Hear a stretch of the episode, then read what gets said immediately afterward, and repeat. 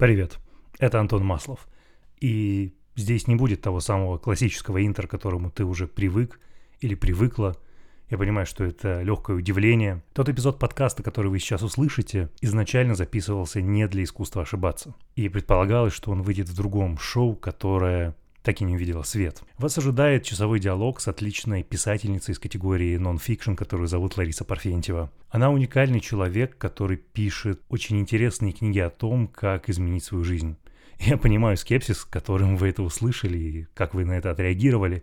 Я отреагировал на это ровно так же, и именно поэтому я пригласил ее в студию, чтобы задать все вопросы по этой теме. Например, почему это не инфо-цыганство, почему это действительно нормальный подход к тому, как писать книги и какую ценность они несут, и несут ли они вообще. Мы поговорили, кстати, о том, как преодолеть тяжелую утрату и как работать со сложными событиями в жизни, что актуально прямо сейчас. Изначально я планировал выложить его в «Искусство ошибаться плюс», но мне кажется, что это чрезвычайно важно сейчас – выложить в общий доступ, чтобы у вас была возможность отвлечься от происходящих вокруг событий хотя бы на час. Отдельно я хочу сделать анонс, который вы уже видели в фиде «Искусство ошибаться». Моя студия запустила и издала новый подкаст, который называется «Искусство превосходного вкуса». Это шоу о том, как, стремясь к лучшему, не потерять себя – его ведут два прекрасных человека, два моих хороших товарища, друга. Один из них резидент нашего сейлсхауза Гриша Туманов, автор подкаста «Мужчина, вы куда?», а второй Константин Плесовских, владелец бара «Чайна» и бренд-амбассадор конечного дома «Камю». Уже вышло два эпизода, сегодня как раз выходит второй. В первом ребята говорили о том, в чем заключается смысл и прелесть современного арта, а во втором они пытаются разобраться в том, зачем коллекционировать часы и как делать это, не имея миллионов рублей на счетах. Я супер рекомендую вам это послушать, мы очень старались. А айдентику и джингл делали те самые люди, которые у меня были в искусстве ошибаться, например. Джингл написал Фарго, и это получилось просто филигранно. Короче, не буду затягивать. Впереди вас ждет эпизод с Ларисой. Послушайте, если вам понравится, ставьте звезды, лайки, подписывайтесь на Яндекс Музыки, подписывайтесь в Apple, если вы только пришли с витрины на главной странице. Надеюсь, вам все понравится. Поехали. Друзья, всем привет. Сегодня у меня в гостях человек, которого не так уж просто представить. Ее зовут Лариса Парфентьева. Я правильно понимаю, что мне будет комфортнее и правильнее назвать тебя вдохновителем? Или как это лучше назвать, потому что Википедия дает максимально интересное описание. Пожалуй, его сейчас зачитаю вслух. Мне интересно, как ты к нему отнесешься, потому что наверняка ты увидела. Так, Лариса Парфентьева, автор бестселлера «100 способов изменить жизнь», одноименной рубрики в блоге издательства «Миф», спикер TEDx, мотиватор, мастер задавать вопросы, рассказывать истории, описывать жизнь. Ну, то есть просто, конечно, шел человек швейцарский нож и я такой сижу, а, так, а я умею задавать вопросы? Как тебе комфортнее представить, что у тебя на первом месте находится? У меня на первом писатель. Писатель? Да, Ты потому что вот это все там вдохновительно подвиги, потому что тут возникает вопрос, какие подвиги, зачем эти подвиги? Ну да, это так, это не просто звучит. Вот, а мне звучит. еще нравится мастер задавать вопросы, потому что я когда встречаюсь с кем угодно, вот я тебе сказала, что я возьму у тебя интервью а, через какое-то через время. пару лет. Я Цитата. люблю просто задавать вопросы. И когда мы закончим запись, э, я тебя засыплю чуть-чуть, ты под горочкой вопросов будешь э, тут покрикивать. Услышав э, приставку «за», я уже подумал, неприятное продолжение с корнем «с», вот, но благо, что засыплю. Это, это хорошо. Это хорошо. Мастер задавать вопросы. А какой он хороший вопрос? Знаешь, какой... Э, я могу сказать, как, какие вопросы хреновые. ну По... Давай. Ты знаешь, что я работала в журналистике тоже да, долгое да, время. Да. И вопросы из серии «Что вас вдохновляет?» Какие творческие планы? Вот это абсолютно хреновые вопросы. Черт, Женя, я прошу прощения, нам придется поставить паузу, потому что все вопросы, которые относятся к категории хреновые, как раз написал вот свой э, короткий лист для подготовки. Лариса, извини. Ты знаешь, у этого, у Стивена Кинга он рассказывал, что однажды, ну, ему часто задают вопрос, что вас вдохновляет, и он говорит, однажды я летел в самолете, какой-то мужик на соседнем кресле сказал, мистер Кинг, я вам сейчас задам очень необычный вопрос, но тем не менее, скажите, пожалуйста, что вас вдохновляет? И он говорит, «Э, я ему отвечаю, «Э, вы знаете, да, действительно, этот вопрос мне впервые задают на высоте 12 тысяч метров, но все равно, идите в жопу. О, ничего себе, это было непредвидно. Didn't see this coming. Ого, идите в жопу. Ну, это цитата. На самом деле, вопрос сам по себе, что тебя вдохновляет, что вас вдохновляет, он заезжен, да, он безумно избит. Это, пожалуй, первое, что приходит в голову, когда ты начинаешь общаться или собираешься общаться с человеком из творческой профессии, правда? Но сам по себе это вопрос достаточно сложный, и очень глубокий, потому что, ну, даже если я тебя сейчас спрошу, твоя первая реакция будет «Антон, иди в жопу», угу. то это не отменяет того, что это действительно подразумевает глубокий ответ, что тебе реально драйвит, что тебя мотивирует. Потому что на первом месте, наверное, каждому может перейти что-то типа там деньги, популярность, не знаю, желание созидать, но ведь же есть какая-то более глубокая мотивация. Так что я-то пойду в жопу, ну да, ну да. Так что тебя вдохновляет? Я, знаешь, придумала парадоксальный ответ на этот вопрос. Меня вдохновляет э, устанавливать причинно-следственные связи. Ну, то есть разбираться в каких-то вещах, если это немножко ну, перефразировать. в каких-то вещах, да, из серии. Потому что очень часто мы же, не знаю, там, осуждаем других людей, потому что не понимаем, что ими движет, да, или... Угу. Вот, и когда ты начинаешь понимать, почему какой-то человек что-то сделал, и когда ты устанавливаешь эту причинно-следственную связь, это, конечно, невероятный кайф. Да, я сразу, знаешь, на себя это примерил, и действительно очень интересно. Но я думаю, что мне больше интересно, например, если говорить про меня, разбираться в том, как работают вещи, нежели люди, потому что не знаю. Чужая ну, душа потемки. Же. Ну, как айтишник? Я продавец в IT. То есть у меня есть хорошее техническое понимание, но при этом я программировать сам-то не умею. Ну, на а таком сложном уровне. подкаста знают, что ты продавал вишню в 6 лет? Боже мой. Написали мы... Значит, о чем идет речь, дорогие друзья? Лариса так вышло, что решила прогуглить меня перед записью. Такое происходит нечасто, я вам скажу. И я некоторое время назад, по два года назад, выступал в своей альма-матер в Высшей школе экономики с мастер-классом, небольшим мастер-классом про продажи. Даже больше о том, почему продавцом быть не стыдно, потому что у нас в России очень большое предубеждение насчет этого. И в подзаголовке, когда мы это объявляли, мы писали о том, что я начал с того, что я продавал вишню на даче, когда мне было 6 лет, если угу. я ничего не путаю. Вот теперь это уже как бумеранг за последние 10 минут прилетает второй раз. Нет, думаю, что никто не знал, что я продавал вишню. Но это круто. Я зарабатывал с этого хорошие это деньги. Круто, конечно. У нас был небольшой вишневый сад. Ты это собираешь, идешь, а, ну, не совсем на трассу, как на дорогу. Там с ведерками садишься, рисуешь э, табличку и зарабатываешь денежки. Денежки, денежки, денежки. Я, правда, про это удачно забыл. Знаешь, что, что я продавала? Что? Мы продавали, во-первых, когда нам было лет 8-10, мы, значит, воровали цветы Какие-то на кладбище. А. Цветы на кладбище мы воровали, продавали молодоженам. What? Серьезно? Ну, да, да, да. Но мы как бы мы рассуждали логически, что как бы покойнику цветы не нужны. Они погибают просто там на, на какой-то кладбищенской земле. Они свеженькие только что. И мы просто их оттуда забирали. Но это ну, тяжелое было детство. Денег не было, союз развалился. Поэтому мы шли, Ого. продавали. И единственное, что меня оправдывает, что мы были детьми. Потом мы пошли дальше чуть-чуть еще в цинизм. Мы, значит, распечатали, хотел сказать, фотографию Иисуса, но не фотографию, а что-то такое. Потом распечатали псалтырь какой-то и склеили, значит, э, фотокарточку, назовем это так, э, псалтыри, ходили по квартирам, продавали э, вот эти вот псалтыри. Ну, тоже дети. Вау. Угу. По 15 рублей продавали, неплохой бизнес был. Я, в принципе, вполне себе вот понимаю церковь теперь. Что за же... С одной стороны, это полная жесть, а с другой стороны, какая удивительная история. Не, ну история удивительная, это же про бизнес-мышление. Ну да, это про поиск каких-то возможностей. Да. Ну, у тебя, конечно, это чуть более креативно, чем у меня. То есть у меня там вишня, потом металлолом появился. Да, металлолом? Ну, конечно. То есть у нас там рядом я из Челябинска, не из Москвы. У нас рядом с домом, где я рос, а некоторые дома были под снос уже. Их там, ну, людей пересели, потому что достаточно близко к заводу. Естественно, ну, людей пересели, вот как сейчас, вот буквально с реновацией. У меня на районе сейчас тоже реновация идет. И там остались какие-то газовые плиты, я не знаю, вешал, ну, что-то еще, что-то металлическое с радостью мы все это выносили, находили экстра силы в себе и креативные способы как это вытащить с десятого этажа. Угу. Ну, так, как называлось, замотать. Заматывали. Вот это, вот это я понимаю, бизнес. А вот не то, что сейчас происходит, вот эти тиктоки все, знаешь. Подкасты, например. Да, подкасты. Сидят тут какие-то трендят. Какое-то эстетство. Это реальный бизнес раньше был. Ничего себе. Слушай, а это какая-то, я, ну, я должен уточнить, какая-то подготовленная история про то, что ты там псалтыри клеила, или есть какая-то более такая темная жесть, о которой ты не рассказываешь, что еще ты делала, когда была маленькой? для того, чтобы зарабатывать деньги? А, так странно звучит. Нет, особо ничего не было. Еще у нас было, мы решили открыть кафе. Мы покупали, значит, в квартире у моей бабушки. Мы купили три пломбира okay. за, ну, типа там 7 рублей. Разрезали их напополам таким образом. Э, и их продавали... Стало уже 6. Да, их стало уже 6. И каждую половинку продали за 7. Это прекрасно, это про бизнес-мышление. Ну да. Такой вот подход. Я аж потерялся. Блин, ну черт, у меня какие-то реально экономические способы. Особенно, как мы там убирали мусор, еще что-то, листовки какие-то раздавали. Блин, ну, понятно. Не, ну у тебя тоже неплохо, там Челябинск, вот этот металлолом, все. Да, interesting. Как-то я не ожидал, что мы начнем говорить про бизнес в таком раннем возрасте с той вишней. Ты немножко перебила псалтырь, боже мой.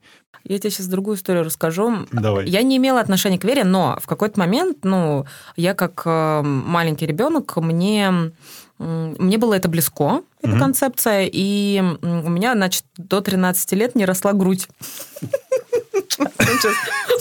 Я пил водичку, я подавился. Да, не росла грудь, а у меня дома лежала книга «Закон Божий». Я взяла эту книгу, начала, положила руку на нее, стала молиться, чтобы у меня выросла грудь. Вот. Ты знаешь, мне помогло. Но... Так что, возможно, это работает. Я прошу прощения за эту бестактность. Да, должно быть, это работает. Вот. Так что, в принципе, тогда я имела какое-то отношение к этому, и мне казалось эта идея хорошей. Угу. Да. Я просто думаю про свои ситуации, когда я пытался уповать на Господа, сложная штука. Думаю, не знаю, тяжело про это сказать. Я больше думаю про закон Вселенной. Знаю, что есть какая-то определенная энергия, которую ты там аккумулируешь, тратишь, перераспределяешь, каким-то образом возвращаешь, берешь у других людей, отдаешь. И вокруг этого в большей степени да. мир вращается. Мне кажется, это такая универсальная концепция. Не, мне больше это нравится, конечно. То есть э, есть одна книга «Вера против фактов», и там э, у нее эпиграф такой «Бог – это гипотеза». Я понимаю, что, ну, то есть, э, Вау. как бы гипотеза Бога сейчас, я, э, ну, как бы, эта гипотеза, мне кажется, несостоятельной. А вот вопрос именно того, что именно Вселенная это называет, мне ну, вот эта идея нравится больше. Потому что, ну, как бы Бога. существование Бога в, в плане там какого-то дяденьки или какого-то человека, или какого-то существа, которое всем этим рулит, и ему не все равно, я для себя полностью исключаю. Но то, что есть Вселенная мера, и по каким-то законам это все работает, и, возможно, кто-то это называет Богом, э, окей. Да, да, справедливый подход. Слушай, мы так или иначе вращаемся вокруг какой-то метафилософии. Я хочу немного приземлиться и спросить про такое более человеческое. Может быть, это будет бестактно, я должен это предвосхитить и произнести. Когда я читал про тебя, смотрел книги, знаешь, какое у меня первое впечатление сложилось? Мне кажется, ты можешь его назвать даже одним очень конкретным сочетанием. Какое? Ну, подумай. Инфобизнесмен, если конкретно А-а-а. инфо-цыганин, инфо-цыганка. У нас же время феминитивов. Потому что, ну, это открываешь, мотивация, хорошие вопросы, угу. книги про то, как изменить жизнь, личная история, меняющая жизнь. Я не вижу там ничего плохого, но мне кажется, что у нас в России это имеет такой вполне конкретный негативный оттенок и плохое лекало. Как думаешь, чем этим связано? Что у нас много шарлатанов, которые пытаются на этом промышлять, или в чем-то Слушай, очень дело? много, очень много шарлатанов, и мне жаль, что ну, то есть, само по себе инфобизнес мне понятие не нравится, потому что если вот отделять инфобизнес от образования, угу. образование это хорошо. Наверное, угу. инфобизнес, ну, вот именно в том ключе в инфо-цыганском, это, это плохо. Угу. И меня приглашали присоединиться к всяким сомнительным конторкам. Конторкам. Не буду сейчас а, называть. Они известные? Да, ну, их имена всем известны. Э, ну, объединение объединение там, для молодежи, делающих бизнес, вот все в таком а, Да, ты прям языка Я хотел Вот, но сейчас я понимаю, что я не хочу иметь к этому отношения. Я с большим уважением отношусь к людям, которые делают информационные продукты, но это человек, который должен быть жесткий практик, Первое. И второе, должен быть очень качественный контент. Ну, то есть, когда это, например, какой-то продукт, который создается э, на шару, и каждые три месяца человек создает новый какой-то проект, да, который просто для того, чтобы продать его с новой аудиторией, снять сливки, продать аудитории, там, снять сливки, для меня вот это неприемлемо. То есть, я, например, создаю какой-нибудь один проект, допустим, а, там вот по текстам, да, у меня есть курс текстура, и ему будет тот уже пятый год, потому что я понимаю, что он качественный, он регулярно качает, это круто, и, наверное, ну, судя по отзывам, по крайней мере, да, это один из лучших там курсов в интернете. Если человек хочет прийти поучиться, я думаю, что это одно из лучших мест, куда он может прийти в России. Ну, вот именно онлайн. Хорошо, то есть ты не считаешь себя инфобизнесменом в негативном смысле, потому что ты ответственно подходишь к созданию контента, и да. у тебя большой опыт, который ты в это переносишь. Слушай, ну так. смотря что такое инфобизнес, наверное, к инфобизнесменам я все-таки отношусь. Потому что если говорить про инфобизнес с точки зрения информационный бизнес, угу. отчасти да. Но это больше сфера образования. Я когда выступала на TEDx, Я там начинала свое выступление со слов э, «Я бы никогда не купила книгу с таким названием». Я имела в виду «100 способов изменить жизнь». Конечно. Потому что, ну, я сейчас понимаю, э, каждый раз, когда я там это произношу, да, название книги, мне, мне бывает не по себе. Все еще? Да, все еще не по себе, хотя уже Почему? ну, вот, пять лет прошло. Ну, потому что, понимаешь, это придумывалось, объясню, как придумалось это название. Давай. Мне, значит, написали из издательства, что, слушай, давай сделаем тебе рубрику какую-нибудь. Тогда не было идеи ни про какую книгу, вообще ни про что. Угу. Я сидела с своей подружкой, мы там э, ели какую-то пиццу, и я говорю, слушай, надо срочно что-то придумать, вообще любое, скажи название там какое-нибудь, пофиг, потом исправим, давай, ну, просто всякую хрень, вот любое, что тебе приходит в голову. Она такая говорит, ну, не знаю, а про что? Я говорю, ну, надо что-то максимально общее, чтобы под все подходило. Она говорит, ну, не знаю, может, про изменение жизни что-нибудь. Я говорю, ну, надо что-то сделать такое, чтобы это было м- сериально, чтобы можно было там один, два, три, вот. Я говорю, ладно, давай пофиг сто, сто способов изменить жизнь. Угу. И все, и мы сделали из этого рубрику, потом из этого появилась книга, потом из этого вот пошло-поехало. То есть никто не думал, что это так сильно разрастется. И поэтому, да, действительно, я до сих пор, и все отзывы, не все отзывы, многие отзывы на мою книгу начинаются с таких слов, что я бы никогда не купил книгу с таким названием, если бы ее там кто-то не посоветовал. Я бы сама, наверное, не купила книгу с таким названием. А ты читала вообще-то подобную литературу? Потому что она же много англоязычной литературы, которая переводится на русский язык. Она же примерно из этой же области. Как изменить свою жизнь за пять минут? Там, магия утра, магия Слушай, ну, ночи. смотри, я вот э, в чем, почему меня читают и любят, да, потому что я говорю, ребят, вот когда я выхожу, я всегда говорю, все, что, все, что я произношу, это гипотеза. Это первое. Второе. Вам это, конечно, не понравится, но э, придется очень много работать. Третье, не факт, что у вас получится. Как бы, а может быть, и не получится. Скорее всего, вы пострадаете, может быть, вы там после моих слов уволитесь с работы, разведетесь и Ничего будет хорошего еще не хуже. выйдет все равно. Да, да, да, ничего хорошего не выйдет все равно. Поэтому, ну, я вот в этом в плане предельно честна. И плюс э, я же не обещаю, что вы измените жизнь к лучшему. Может быть, измените жизнь как-нибудь. Или Блин, к а ведь все же думают, что в лучшую сторону, вот, когда говорят вот изменить я тебе жизнь. про это и говорю. Ну, то есть я говорю, что способ изменить жизнь как-нибудь. Ну, то есть она как-то изменится. Как-нибудь на в скобках переиздание написать. Да-да-да, как-нибудь. Вот, поэтому, ну, тут, тут я понимаю, конечно, твой вопрос, потому что Название страннейшее. Вот все свои будущие книги, которые у меня будут, последняя уже называется 33+, угу. вот, я стараюсь называть нормально. Ошибки молодости. Но главное, что не бизнес молодости. Нет. Ха-ха, какой каламбур. Слушай, ну а у тебя наверняка с таким вычурным названием должен быть... Ну, оно вычурное. Можно буду называть эти все именами? Да, да, вычурное. Я надеюсь, ты на это не обидишься.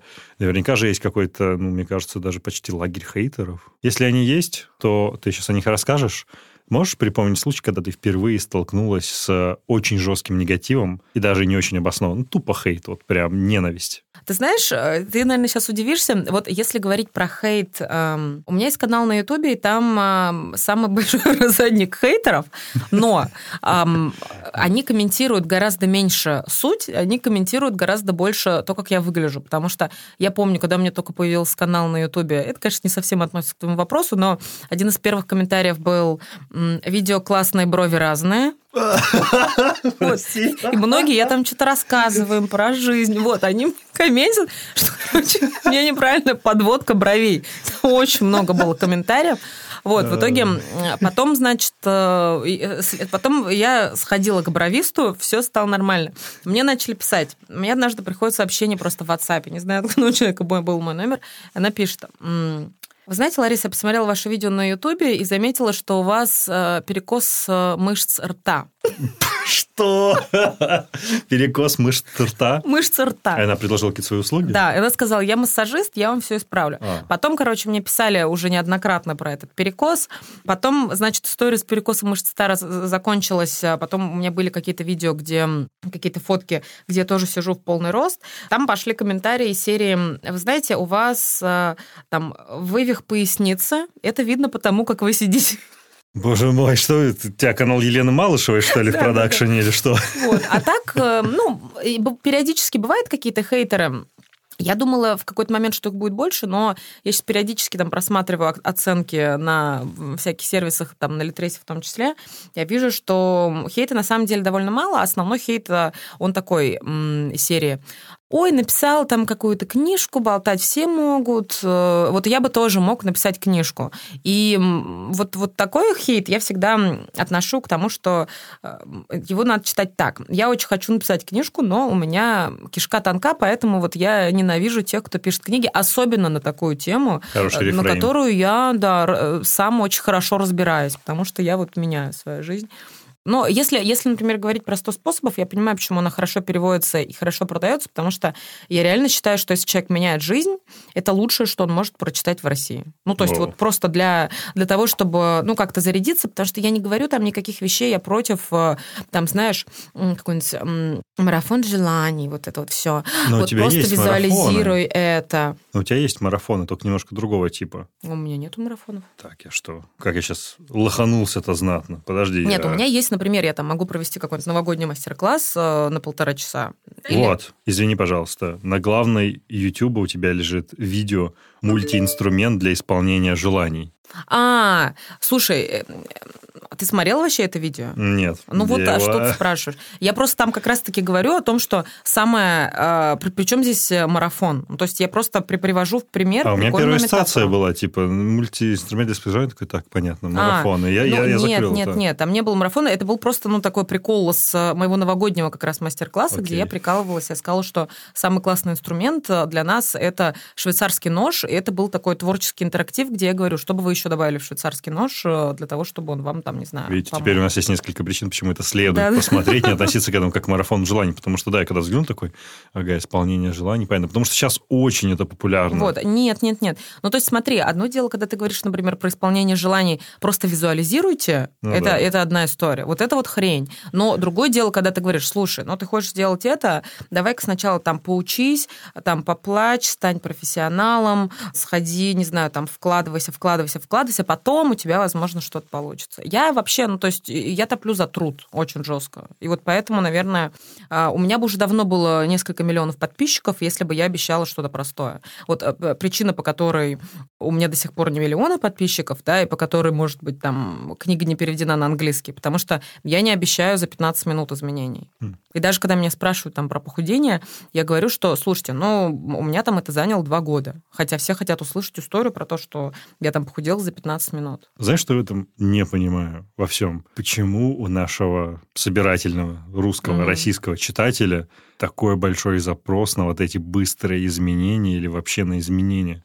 Потому что если мы сейчас зайдем, например, в республику, да, книжный Мгм. магазин, стеллажи вот как раз с этими книгами про то, как поменять свою жизнь там влево, вправо, вниз, вверх по кругу, их так много. Ну, естественно, их так много, потому что они продаются. Почему так? Я реально в это не врубаюсь. Я думаю, что это не только у российского читателя. Я вот э, последний раз, когда была там в Нью-Йорке, я заходила в книжный магазин, и я прям смотрела, что там лежит на полке же Там самое. лежит, ну там, там Кови лежит, Тони Робинс, там вот это вот все. Вот, мне просто стало интересно, потому что я подумала, почему никто еще там мне написал какие-то новые книги, почему лежит какое-то старье. Вот, ну, я бы не стала просто, знаешь, на, э, вот в твоем случае смешивать это все. Потому что одно дело, допустим, да, там, я даже не знаю, кого привести в пример. Но я бы Кови нет, выделил. Нет, ну, много хороших книг. Кови, ну, то есть крут. хороших, да. Ну, то «Семь есть- навыков» отличная да, книга. Да, вот я об этом же Принцип говорю. концентричного что- лидерства тоже да. очень интересный подход. Он немножко сектантский, честно, потому что я помню, мы с девушкой решили прочитать книгу «Лидерство, основанное на Мгм. принципах». Такой уровень 2 после прочтения семи навыков висковских людей. И, конечно, некоторые моменты сидишь, думаешь, мужик, что у тебя в личной жизни происходит? Где он говорит, каждую неделю мы с семьей проводим эмоциональные планерки, где мы обсуждаем, что нам понравилось или что не понравилось. Я стараюсь воспитывать своего сына в манере того, что у нас есть эмоциональный банк, какие-то эмоции он тратит, какие-то... Сижу, думаю, чувак, ну у тебя, мне кажется, знаешь, такая секта, семья сидящих на экстазе, которые вечно такие спокойные, рассудительные. Как будто в этом нет жизни, знаешь, какой-то. Ну, я вот сейчас пересматриваю свои отношения ко всему, что происходит в мире, и я понимаю, что все хорошо в меру. М, И все. То есть вот в том, что он говорит, э, что-то есть, да. В том, что э, вот есть какие-то люди, которые идут против этого, в этом тоже что-то есть, да, потому что нет в этом жизни, ну, да, часть, наверное, нет, но нужно ли каким-то парам говорить э, о том, что для них важно, и о своих эмоциях? Не, важно. Поэтому конечно. вот самое главное, мне кажется, ладно, хотела сейчас пройтись еще раз по той теме, которую мы начали. Хотела спросить, чем отличается человек, который верит в изменения за 15 минут, а те, кто верит, например, Это в... Началась уже какая-то твоя профессиональная проповедь. Да, ладно, не буду. Ну, давай спроси, это интересный вопрос. Чем отличается человек, который думает, что он изменится за 15 минут, от человека, который... Который верит в непорочное зачатие, например. Воу. Ну, я думаю, что ничем, наверное. Ну, На вот глобальном уровне Ну, то есть это, ничем. по сути, э, это, ну, такое, типа, магическое мышление. Что-то, ну, типа, вера вот в какие-то ну, чудеса, да, которые... Суперсила. Там, да, ну, так не бывает. А как хотелось-то? А как хотелось-то? Поэтому вот, Антон, несмотря на то, что ты, конечно, очень корректно подвел к моей книге, что хочу сказать. Название вычурное, но если говорить вот про книгу и про то, какой она обладает энергией, я считаю, что это прекрасная вещь. Вот, я просто поняла, видишь, видео ты не смотрел, книгу ты не читал, ты об этом рассуждаешь. В общем и целом, Эй, что за начались я, личные нападки?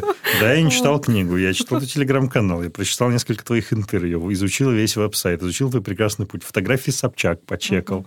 Я в самом начале сказал, что у меня когнитивный диссонанс, что вот это один и тот же человек. Да, интересно ты все же не ответил на один вопрос, который меня, правда, интересует. А ты, ну, помнишь ли ты, если нет, то ок, реально первое столкновение с какой-то очень жесткой критикой, типа видео классные брови врозь, э, ну, окей, mm-hmm. это типа даже смешно отчасти. А вот прям чтобы негатив-негатив, который вызвал тебе, ну, такой очень неожиданный, непривычный для тебя эмоциональный отклик. Я как-то стала, мне кажется, уже такой толстокожей к негативу с 14 лет, потому что я в 14 лет же попала на большую стирку, да. на программу. Я тогда написала письмо, меня пригласили, я участвовала участвовала в э, «Мисс Большая стирка», это было, это было очень прикольный, конечно, Пиздец. опыт. Да, да, это был очень прикольный опыт, потому что я тогда заняла второе место, и я рассказывала стишок про свой родной город Салават. Угу. А я никогда не читала Никогда не читала что? Я никогда... Нет, я его никогда не читала, ладно, не вспомню. В общем, там был какой-то довольно безобидный стишок. Когда я вернулась в свой родной город, вышла разгромнейшая статья на меня в местной газете. Да? Да. И вот тогда Вау. там взрослый один мужик написал, что как она посмела оскорблять наш город. Там.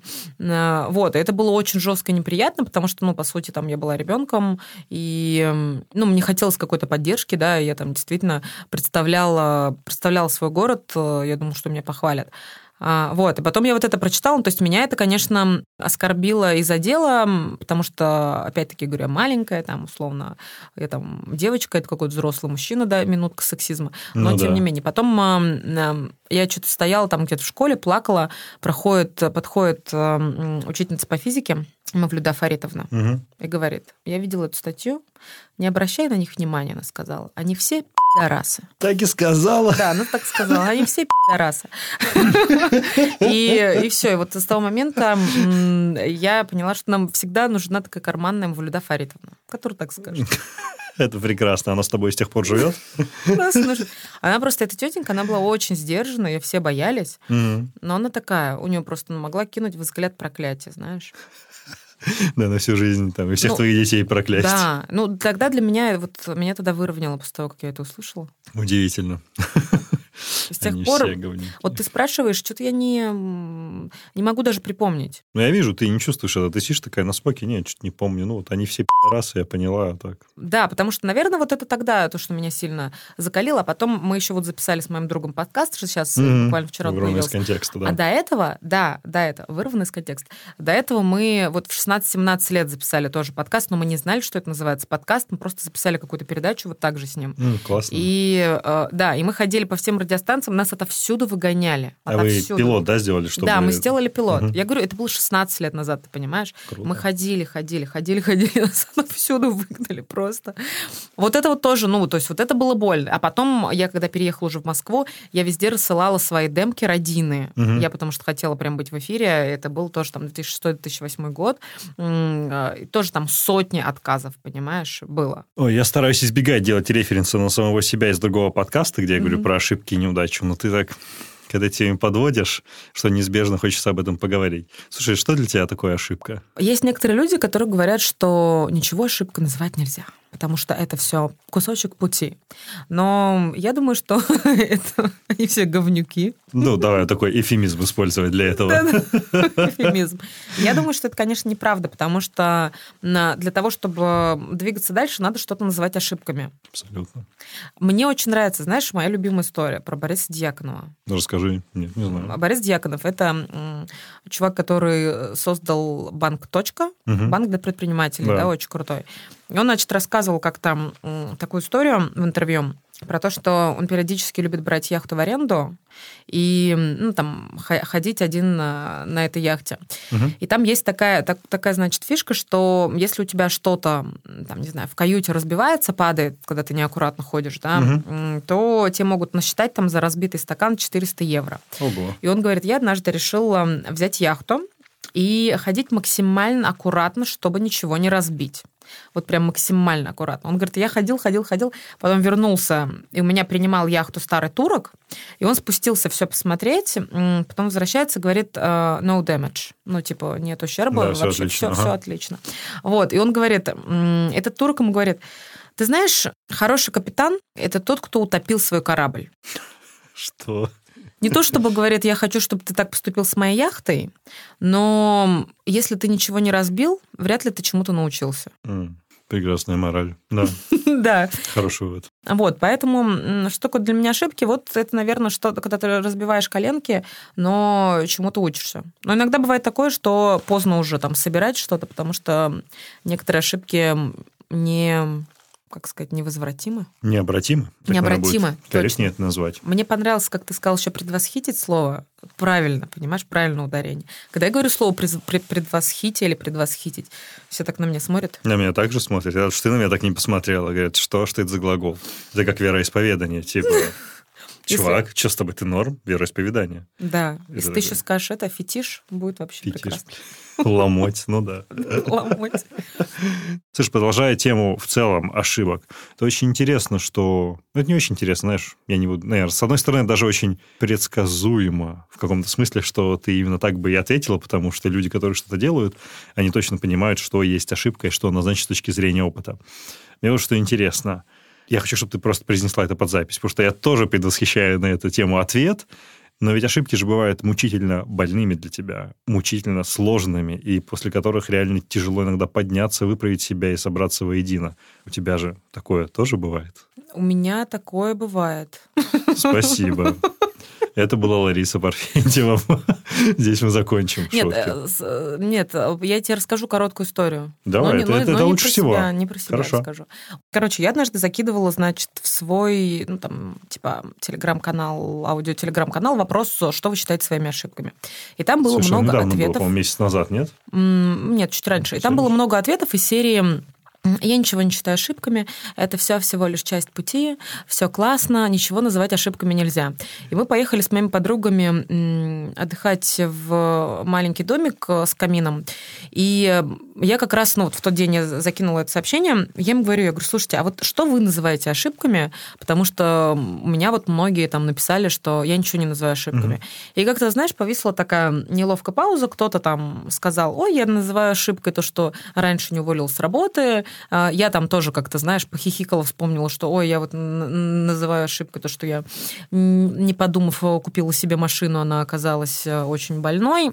Одна девочка сидела, такая молчала-молчала, потом она спросила, она говорит, «А вы готовы меня послушать? Ну, и было ясно, что сейчас будет какая-то очень серьезная история. Угу. Она никогда на этот счет эм, не высказывалась тоже. И она рассказывает, что, ну, если коротко, ее мать э, некоторое время э, судилась э, со своими какими-то родственниками, которые пытались отжать квартиру там у малолетнего ребенка, потому что умерла там ее сестра, и она потратила на эти суды 10 лет, и вот эта девочка, она рассказывала, что а, а, она за эти 10 лет э, занималась построением своего бизнеса, на нее совершенно не обращала времени, ну, точнее, на мать вообще не обращала угу. времени.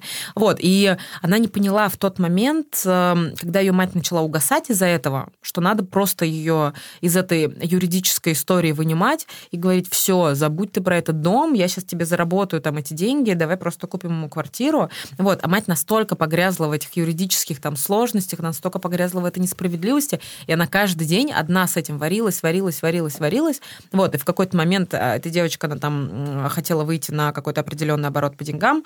Вот, она вышла на этот определенный оборот по деньгам, она себе пообещала, что она улетит в Париж, и она прилетела в Париж, и позвонил ее отец, сказал, что у матери случился инсульт, она умерла.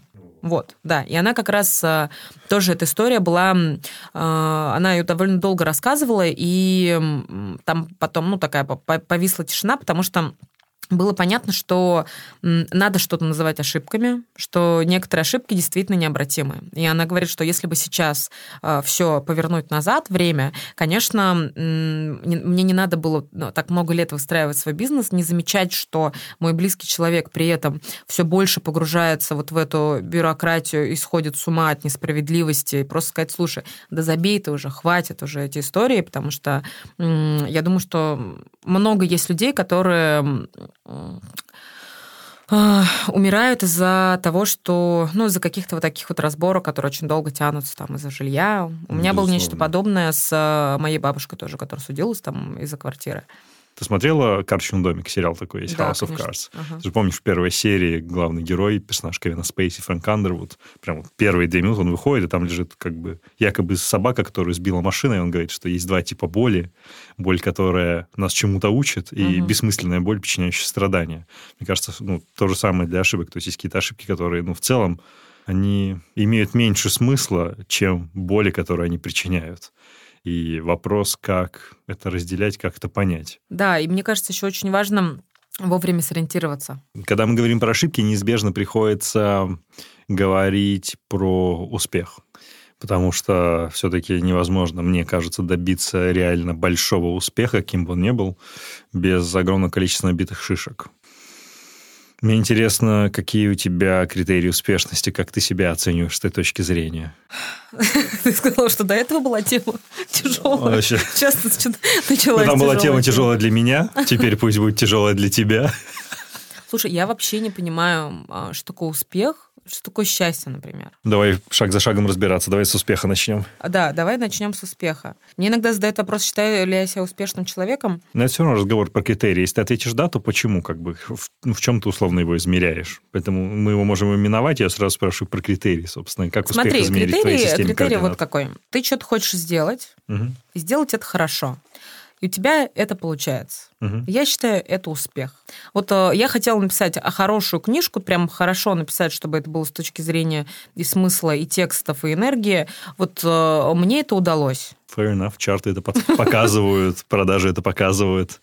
Да, это удалось, это успех. Но ты от этого стала считать себя успешной? Ам, То, что дело увенчалось успехом, проблемы, окей. знаешь, с чем? С тем, что мне вообще очень сложно присвоить свои успехи. Интересно. Я эм, как-то, может быть, я поэтому так спокойно отношусь, там, знаешь, к тому, что кто-то может хейтить мои книги, потому что мне кажется, ну, это как-то было сделано че- через меня. Я просто вот как-то родила, и все. Ну, то есть это ко мне не имеет никакого А дальше оно отношения. живет своей жизнью, да, якобы? Живет своей жизнью, да.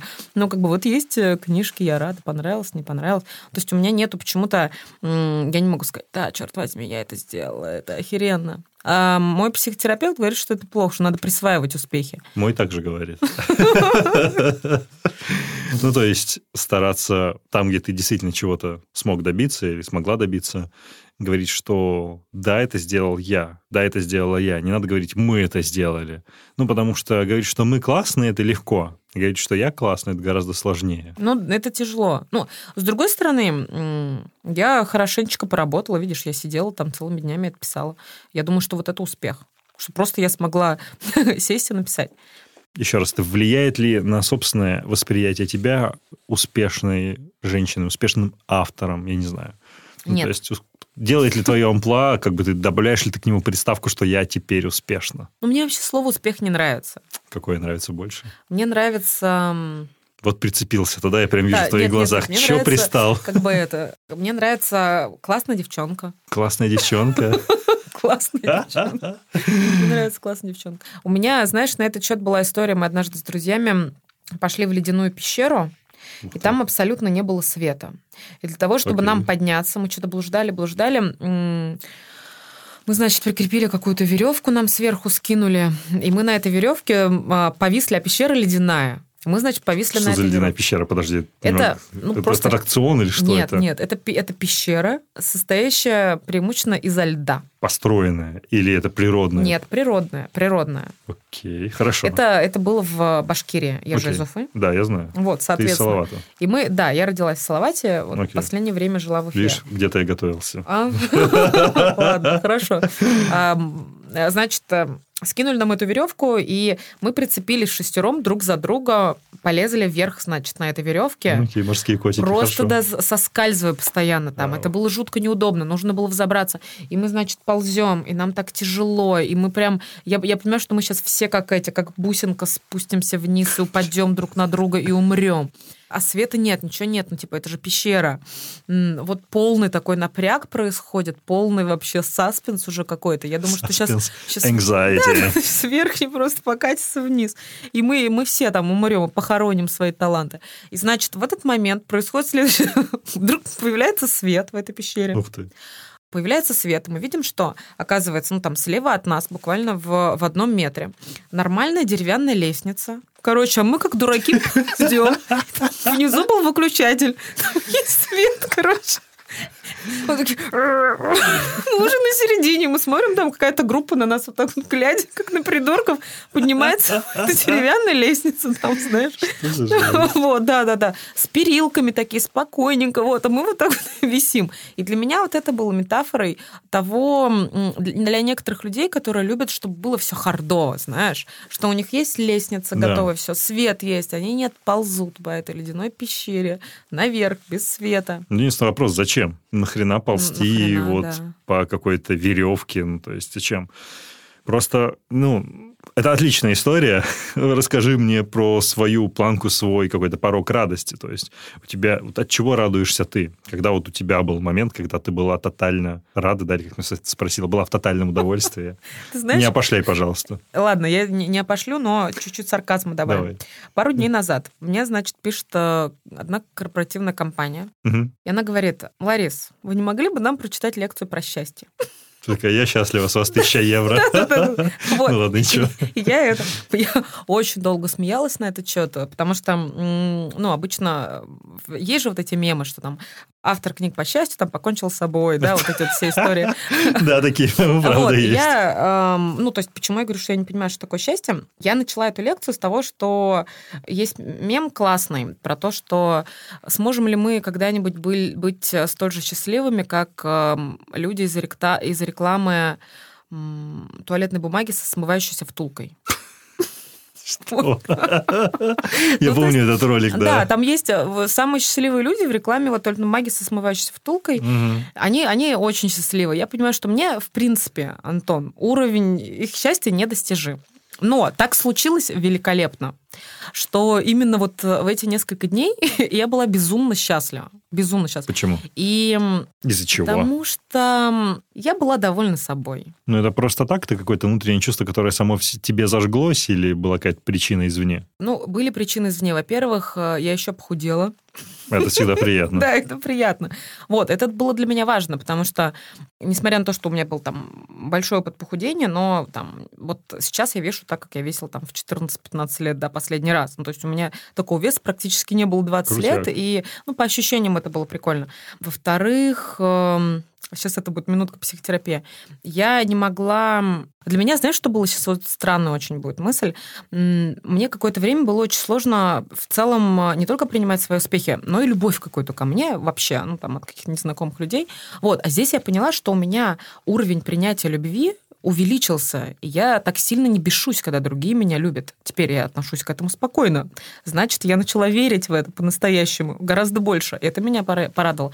Потом меня порадовало... э, Есть одна женщина, Кристина Белочь ее зовут, она мне а, она мне помогла выстроить мою стратегию, определиться с моим ключевым посланием как с личностью, потому что меня достаточно сильно расфокусировала там за последний год-два, и я не могла понять, э, какое у меня ключевое послание, понимаешь? Ты какой-то Это- инфобизнес пошел или что? Ну, это не, не Прикалываюсь. да, это Ключевое просто- послание это что? это- Кто я? Да, да, да, ну типа, да, мир? да, да, ну то есть э, какое-то ключевое послание. Вот это меня собрало, и, ну в целом, как ты знаешь, э, Новый год, там все, Jingle Bells. Ты тот человек, который почувствовал Новый год? А я, я его почувствовала. И я была счастливой. И я тоже прикалывалась. Я говорю, что это уникальный момент, когда человек, который читает лекцию про счастье, по-настоящему счастлив сам. Вау. Вот. Вау. Ну, не, ну я им вышла и сказала, я же всегда выхожу и говорю, я говорю, слушайте, меня тут прочитали, попросили прочитать лекцию про счастье, хрен знает, что это такое. На антидепрессантах сижу сама. Да, сама сижу на антидепрессантах, как бы э, реклама втулки, вот это вот все. Ну и все, и дальше потом, я как бы всегда так э, начинаю, я говорю, я ничего не знаю, ни про успех, ни про счастье. А, И все, что я вам расскажу, это гипотеза. Просто вот смотрите сами, думайте сами, решайте сами. Подходит, не подходит. Так а почему люди склонны тебе верить? Почему они тебе верят? Ну, то есть, Так и потому что я же им не говорю, что это истина в последней инстанции. Я просто говорю, слушайте, вот есть мой опыт, а есть еще опыт вот этого чувака, он говорит, что у него это работает. Хрен знает, хрен знает. Попробуйте сами, может, может вам зайдет, может, не зайдет. Вот поэтому, ну, то есть я ну, не... это звучит не- так просто, как будто, знаешь, завтра я могу перепрофилироваться, да, изменить свое ключевое послание и начать рассказывать людям, вообще полностью удариться в искусство ошибаться и, и прям, знаешь, стать таким мотивационным спикером, что вот, было тяжело, были ошибки, но главное выносить опыт, и что у меня получится. Нет, ну, Если- у тебя получится, конечно. Просто вопрос, я говорю, в том еще, как это называть. Вот мне, когда, когда меня называли, там, не знаю, коуч или мотиватор... А тебя называли коучем? такое. Меня называли коучем, ну, то есть я всегда, я говорила, не вздумайте меня никогда называть коучем э, или там психологом, да, тем более у меня нет никакого образования психологического, вообще считаю, что ну, там не- неправильно, да. И э, это одно. А другое дело, когда ты, например, говоришь, слушайте, чуваки, привет, вот у меня подкаст про ошибки, а, он классный, ко мне разные ребята приходят, рассказывают про ошибки, я вам сейчас расскажу. Они что я из этого понял, типа? ну, да, даже не то, что ты из этого понял, просто какие-то истории. То есть ты, вот знаешь, в чем, а, короче, в чем проблема? Проблема в том, когда вот на чем зарабатывают условно там религии, правительство и все такое. Они зарабатывают на максимальных обещаниях. Чем более максимальные у тебя обещания, да, типа, э, чувак, тебя ждет рай после смерти. Рай тебя будет ждет, если будешь делать вот так. Ну, то есть максимальное обещание. Я тебе говорю, почему там качает какой-нибудь э, м, желанческий марафон, назовем вот так, да, потому что там максимальное обещание тоже, как у религии, у политиков в предвыборных кампаниях, да, ты замечал, какие предвыборные да. кампании? Да. Вот, поэтому я говорю, я, когда я им выхожу, если я им говорю, ребят, я вам сейчас прочитаю лекцию, вы к концу лекции станете счастливыми, у вас все будет зашибись, Ам, но я-то, понимаешь, обещаний никаких не даю, поэтому Подожди, в этом есть какое-то противоречие. То есть тебе верят, потому что ты не даешь тех обещаний, но при этом люди верят и тем, кто дает эти максимальные обещания. Я не совсем нет, правильно они, понял. слушай, люди верят в первую очередь, хотят верить тем, кто дает максимальное обещание. Но есть небольшое какое-то количество людей, которые понимают, что максимальные обещания не работают. Что работает только, как помнишь, Черчилль говорил, эм, кровь, пот и слезы. Это он говорил. Я, по-моему, да. Ауф, хорошо. Кровь, пот и слезы. Ну, он просто сказал, что Мне не нравится, у него другая цитата классная. Она у меня стоит баннером на Фейсбуке. Это действительно вот цитата, я проверял, искал ее в мемуарах. А, Успех – это способность двигаться от одной неудачи к другой, не теряя энтузиазма. Да, это И очень мне кажется, вот это вообще восхитительно описывает очень сильно, ну, во-первых, дух того, как я живу. Блин, интересно насчет того, как люди хотят верить, при этом не хотят верить. Да, они хотят, верит. они хотят верить, понимаешь? э, Да я сама такая же. Ну Я- да, мы хотим верить, Конечно, правильно я листаю. сказать. Знаешь, мой любимый баннер какой в интернете, на Какой? который всегда кликаю? А, Лариса Гузеева похудела на 18 килограммов. Она просто лишь каждое утро выпивала стакан, Этого И и, я, многоточие. тыкаю, тапаю всегда. Потом недавно я тоже там, знаешь, а пенсионер вырастил у себя 7-килограммовую чернику, он просто мазал ее обычной, самой обычной, и, короче, я тапаю. Потом там типа, как в 70 лет мужчине сохранять потенцию? Пойдите в аптеку и купите самую обычную. Я думаю, ну мне не 70 лет, и я не Ну, мужик. ну интересно. Почему? Я иду туда. Так, стоп, на каких веб-сайтах ты сидишь, что у тебя такие баннеры? Просто это вполне характерные сайты. Это же, просто интересно. То есть мы все такие, мы все хотим как бы моментального какого-то результата. И я говорю, если бы я, например, там, преподавала какой-нибудь курс для инфо-цыган, я бы сказала, ребят, вообще максимальнейшие обещания, максимальнейшие. Потому что, ну, э, как мне когда приходят, говорят, допустим, я научусь писать, я говорю, ну, хрен знает. Вообще, может, научишься, может, не научишься. Вот, я не знаю. Ну, окей, да, это оставляет пространство для доверия. Я не знаю, все зависит от тебя. Окей, fair Ну enough, да. я попробую. Ну, просто знаешь, вот э, я тебя спрашивала, есть ли у тебя книга, ты сказал, что еще нет. А Вот некоторые думают, типа, ой, да ладно, человек написал мотивационную книгу. Ты знаешь, сколько было вот по последним данным на рынке неизданных рукописей? 6 миллионов в России. Ого. 6 миллионов рукописей. Я думаю, что это еще не все подсчитано. Это только, по-моему, то, что считала Эксмо. Ну, то, что им попало в присылало. издательство, да, да. да, да, да, да. 6 миллионов. И даже вот просто дописать какую-то книгу одну, издать ее, чтобы кто-то о ней Ну, это услышал, огромный труд. это, это огромный труд. И вот Конечно. э, даже те люди, там, не знаю, некоторые мои ученики, которые приходят, они там бьют себя в грудь, я закончу книгу, я там допишу. Вот, но это, это единицы, понимаешь? Из нескольких там тысяч человек, может быть, дописали, не знаю, там, 10-20 свою книгу. И вот поэтому у меня, я помню, как ты брала интервью от Арку Шнашвили, он очень классную фразу сказал, которая стала моим ориентиром. Ну-ка. Он сказал, что я никогда не буду критиковать ребят типа Малахова и Нагиева, несмотря на то, что я не понимаю ничего из того, что они делают, просто потому, что они много работают. И вот я поняла, что критиковать человека, который в целом что-то сделал, вот, ну, я не буду и не могу, просто потому что я понимаю, насколько это тяжело. Вот взять ту же самую Бузову, да, там некоторые говорят, ой, Бузова там какая-то это Это женщина». огромнейший труд. Конечно, я понимаю, что она вообще херачит круглыми сутками. Ну, то есть, э, да, может быть, там я не всегда ценностно с ней совпадаю, но я просто преклоняюсь перед тем, как много она работает. Она большая молодец. Ну, Это про уважение к труду как раз, тема ненависти, которую мы затрагивали какое-то время назад. Иногда меня, например, ненависть расстраивает даже больше в том ключе, когда в ней нет даже какого-то уважения к тому, что что-то было проделано. Ну да. Да, окей, ну типа, да, мы сделали это плохо, да, мы здесь ошиблись. Алло, но мы это сделали. Типа, ты такой классный, классный, ну так иди сделай тоже. Мгм. Типа, о чем разговор тогда? Ты сделаешь, ошибешься, базару ноль, поговорим тогда. Так, типа, ты ни хера не делаешь, просто мне рассказываешь мне в Телеграме, как все должно было быть. Ну, типа, а кто ты? Вот. И даже те, кто м, тебе, например, говорят, о, я бы тоже мог записывать подкастики. Можешь им отвечать, мог бы, записывал бы. Ну, у меня, кстати, с этим нет проблем. Так никто не говорит. Ну, я в какое-то безопасное комьюнити уже как-то попал. Ну Ну, людей, которые делают там, в принципе, это все по умолчанию хорошее уважение друг к другу есть к труду. Хотя, конечно, иногда ругаемся так, что готовы глотки друг другу перервать просто. Не, ну ты молодец. Спасибо, а в связи с чем? Потому что у меня сейчас опять, видишь, принятие, типа, похвалы, что еще, типа, Она врет. ну, типа, да так, ей нельзя доверять, она инфо-цыганка. Слушай, ты принесла и подарила мне прекрасную книгу, название которой до конца не успел заметить. Не могла бы ты о ней чуть больше 33 рассказать? плюс. Да, это 33 моя плюс, да. книга. 33 плюс. э, Расскажи о ней чуть подробнее. Мы вернулись снова Вот в категорию смотри. дебильных тривиальных вопросов. Да, нет, а я- э, мне эта книга нравится гораздо больше, чем две предыдущие. Потому что ам, вот ам, в в 100 способах они великолепны, но там много у меня было какой-то выраженной позиции такой, что типа вот ам, не знаю, как это сказать. Типа а, директивный, что надо да, делать да, как-то больше, так. да, больше директивный. А здесь это просто 33 разные истории, которые произошли со мной, моими друзьями, моими знакомыми. Э, Выводы можете сделать сами. Все для себя. Ну, то есть просто какие-то, знаешь, истории очень разные, в том числе там пару историй 18+, за которых она в обложке, Мгм. и м, такие неоднозначные. Да, я тебе скажу, ну, какую букву там читать истории. Вот. Причем там есть одна история, прям такая довольно откровенная про меня, из-за которой э, мне потом прилетает уже там целый год. Окей.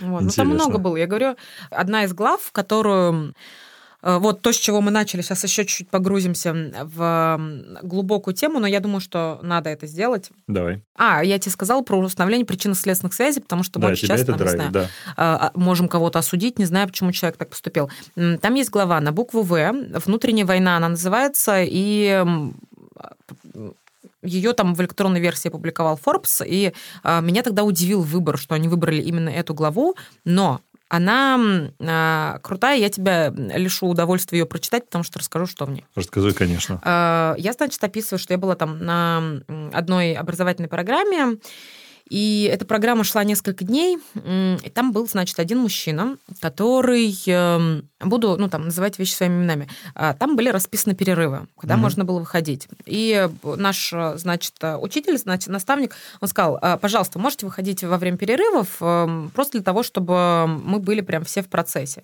И вот там один, значит, мужчина, он просто вот заарканился. Он такой, нет, я буду переходить там, не выходить не вне перерыва. И что-то это там началось выяснение, все стали спрашивать, почему он такой принципиальный. И, в общем, его возненавидела вся группа, потому что, ну, там эти перерывы были довольно часто. Угу. Потом, значит, его прессовали, прессовали, выяснилось, что он э, должен выходить читать намаз. Это, да, я знаю. Ну, да, намаз, религиозная процедура мусульман. Да. А там было много, это дело, дело было в Казахстане, там было много мусульман, и они такие говорят, у нас все перерывы совпадают со временем для намаза, типа, что ты заарканился, ты можешь в любой угу. из этих моментов выходить, типа, зачем ты перетягиваешь одеяло на себя, ты вообще, короче, конченый какой-то чувак там, и все, все его реально возненавидели, его ненавидели все три дня, и потом, потому что он, мы там были в активном каком-то процессе, он вставал и там картинно выходил там читать намаз, да, и все думали, блин, вот это вот еще показуха, вот это ну, вот да. божественная какая-то. Короче, все просто его возненавидели. Потом под конец э, я люблю иногда такие сложные разговоры. Мы уже должны были все разъезжаться. Я сидела там со своей группой за столиком, шел этот парень.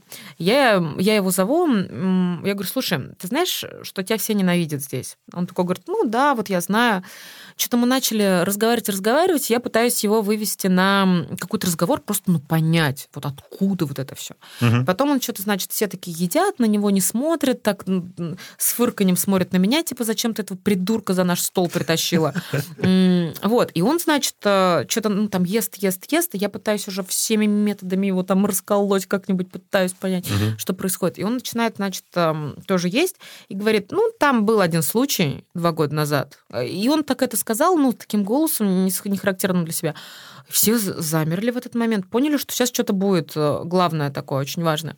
И выясняется, что два года назад у них э, родился женой ребенок, и когда этому ребенку был год, она проглотила чупа-чупс и задохнулась у них на руках. Представляешь? Она задохнулась у них на руках, и ну, они переживали просто ад последние два года, и он в связи с этим, э, для того, чтобы просто не сойти с ума, ударился в религию, начал ходить в мечети, и для него он сказал, что я заключил пакт там, с духовностью, с божественным и с Аллахом, что с моими детьми такого больше не повторится. И у них недавно родился второй ребенок, и я в этот момент просто поняла, насколько мы все его осуждали, да, там вот эти последние несколько дней, и не могли представить, что за вот этой вот его принципиальностью стоит не какая-то там показуха божественная, не какое-то желание быть там альфа-самцом, да, а просто вот какое-то безумное горе, которое он кое-как пережил, и это просто, ну вот, э, горе э, там убитых родителям, который просто не хочет, чтобы то же самое повторилось с другим его ребенком. И я помню, мы вот, э, он эту историю рассказал, у нас никто просто за столом не мог вымолвить слово, потому что у нас, с одной стороны, было такое мощное потрясение, с другой такое сильное чувство вины, что мы, ну вот мы прям его осудили, там прям ненависть какая-то была к нему. Такая Слушай, история. ну ты рассказала, что я сам сейчас потерялся, что передала все эти эмоции, я тяжеловато, тяжеловато дальше да. говорить. Вау. Мы это, конечно, наверное, не будем вырезать, я полагаю. Но это непростая история, да, надо разбираться, конечно, в людях. Вау. Конечно, major spoiler, конечно, книжки, но... Так, а... Ну, там есть и веселые истории. Ну хорошо, хук ты сделала отличный. То есть его после этого стимул прочитать очень высокий.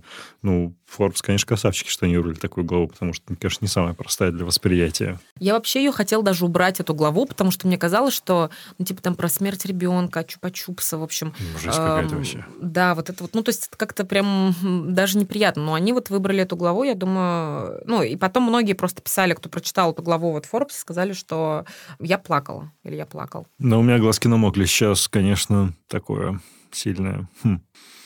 Хорошо, это 33 не связанные по сюжету истории из твоей жизни, которые призваны что-то сделать, или они по этой же логике, которую ты озвучивала прежде, они ни к чему не обязывают и ничего не призваны сделать? Вот, мне эта книга, говорю, больше нравится, потому что там у всех истории, у них они такие заканчиваются.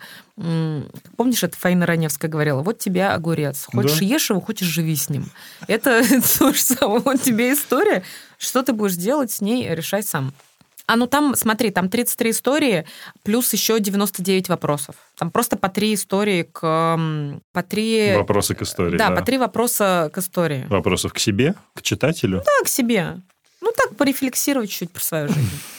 Крутяк. Рефлексировать надо. Я вообще подумала, мы с тобой сегодня столько делали отсылок к психотерапевтам. Можно, ты можешь сделать третий подкаст, который будет называться «Что тебе говорит твой психотерапевт?» Вот так вот. А, четвертый уже? И вот ты встречаешь с гостями, ты говоришь, что знаешь, вот мы с моим психотерапевтом на этой неделе обсудили вот это. Я говорю, а вот мой психотерапевт на этот счет говорит вот это. Да, такой hearsay, вы обсуждаете, что он говорит психотерапевт. Кстати, в подкастах, я думаю, ты видела, есть интересные форматы, где с разрешения самих пациентов записываются сами сессии. А, нет. Не, слышала такие? Слушай, это делали мои хорошие друзья из э, подкаст-студии «Толк» вместе с сервисом по подбору психотерапевтов «Альтер». А, ну, long story short, а, записанные психотерапевтические сессии, ты вместе с пациентами двигаешься и наблюдаешь либо за их прогрессом, либо за его отсутствием, либо вообще за регрессом. И это вообще невероятно крутой подкаст был. Называется «Я вас слушаю». Если вы не слышали, послушайте. Окей, Final, давай поговорим немного про твой подкаст, который ты недавно запустила, потому что если вынести за скобки весь этот разговор, который у нас сейчас случился, и то, как мы друг друга поняли, например, опять можно подумать, что, а, ну окей, инфобизнесменша пришла еще один популярный формат, все понятно. Почему это не так? А, про подкаст? Да. Значит, эм, Как он называется, во-первых? Подкаст называется «Вырванный из контекста». Я. Это моя давняя мечта сделать что-то со своим близким другом. У меня есть близкий друг Азат, он фотограф, и ну вот мы последние 16 лет пытаемся вместе сделать какой-нибудь проект. Записать Да, подкаст. пытаемся. Мы 16 лет пытаемся записать подкаст. И мне просто, знаешь, я очень часто все равно впадаю в такой образ а-ля Ларисы Парфентьева, когда вот от меня ждут там чего-то такого там, вдохновляющего, я там хожу, ребята, давайте поговорим там об этом. И Ага. Мне вот захотелось как раз эм, вот в подкасте, да, что интересно в подкасте, когда идет живой разговор, тебе гораздо сложнее оставаться в образе, и это добавляет гораздо больше искренности. Поэтому мне хотелось, захотелось просто какое-то такое местечко, где можно вот со своим близким другом, учитывая, что мы прошли через все, да, это человек, который, ну, то есть мы, мы, мы- рассказываем друг другу все, там, это был первый а, человек, который там, приехал ко мне, когда умер мой отец тоже, ну, то есть бли- бли- ближайший такой мой друг, мы можем обсудить с ним все. И эм, он мне сам предложил эту идею, он говорит, давай будем обсуждать четыре цитаты. Ни я не знаю, ни он не знает, э, что это за цитаты, мы не знаем авторов. Но первый выпуск, который ты слышал, э, он еще такой чуть-чуть сыроватый. Уже вот следующие, в следующих выпусках мы будем обсуждать э, мемы и статусы из ВКонтакте, вот эти вот тупые. И, кстати, у журнала «Максим» была однажды отличная просто статья, которая называлась так. «Отличи бред с сивой кобылы от цитат Паула Каэлья». И это, это было невероятно. Это хорошо. Потому что ты вот посмотри, там прям целый тест, ты, я тебе говорю, у тебя процент ошибок будет 50 в этом Ну, наверное, тесте. да. Ты любишь ошибаться, потому что там, там вот, знаешь, это, это не, просто невозможно угадать. Вот э, ты смотришь на цитату Паула Каэли, если ее оторв- а, оторванно смотреть, вот просто пытаясь понять смысл, ам, там смысла нет. Ну, Или, Для например, ВКонтакте, да, такой да, бред. ты- или, например, ты читаешь вот то, что они придумали просто на обум журналиста Максима, и ты думаешь, ну да, да, да, это всяко цитата Паула Каэля. Нет, это просто набор слов какой-то.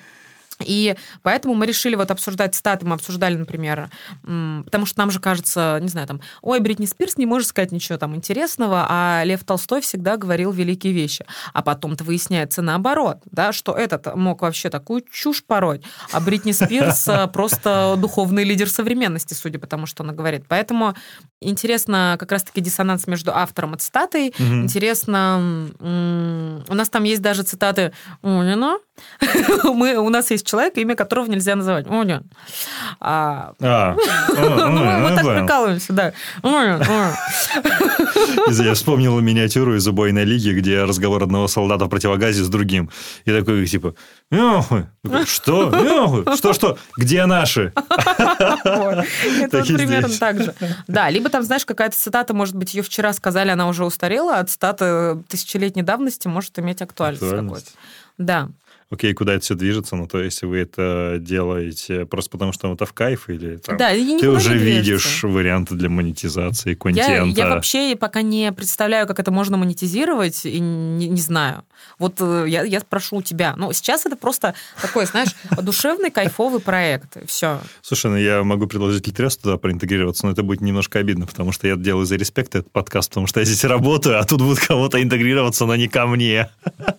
Слушай, ну разные способы есть монетизации. Наверное, там один из наиболее распространенных в России, который сейчас есть, это назовем это партнерскими ставками, да, то есть когда у вас есть какой-то продукт, сервис, услуга, возможно, человек, например, которого вы очень как-то нативненько туда вставляете, ну, каким-то образом делаете, типа, называется, прирол, ну, то есть YouTube даже знакомо, mm-hmm. типа аудио прирол где-то или аудио мидрол, то есть что-то какие-то вставки в середине. Ну, я верю в подкасты. Это ты сейчас мне призналась любви так завуалирована.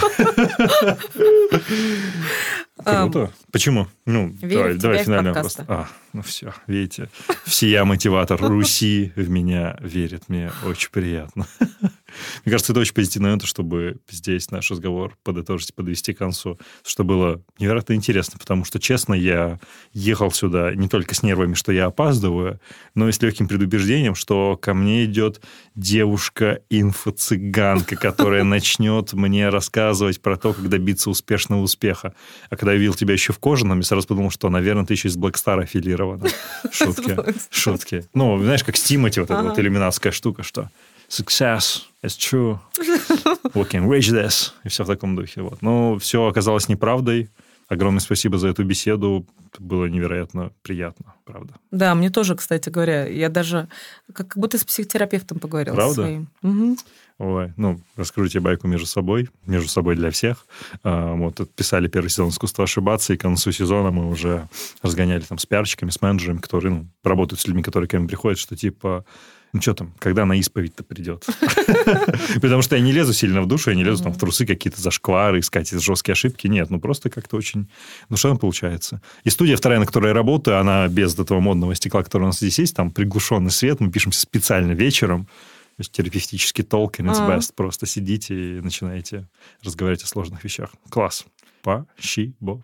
Ты на это на болгарском сказал? Да. Спасибо на, на болгарском. Спасибо. Тебе тоже спасибо, Антон. Пожалуйста.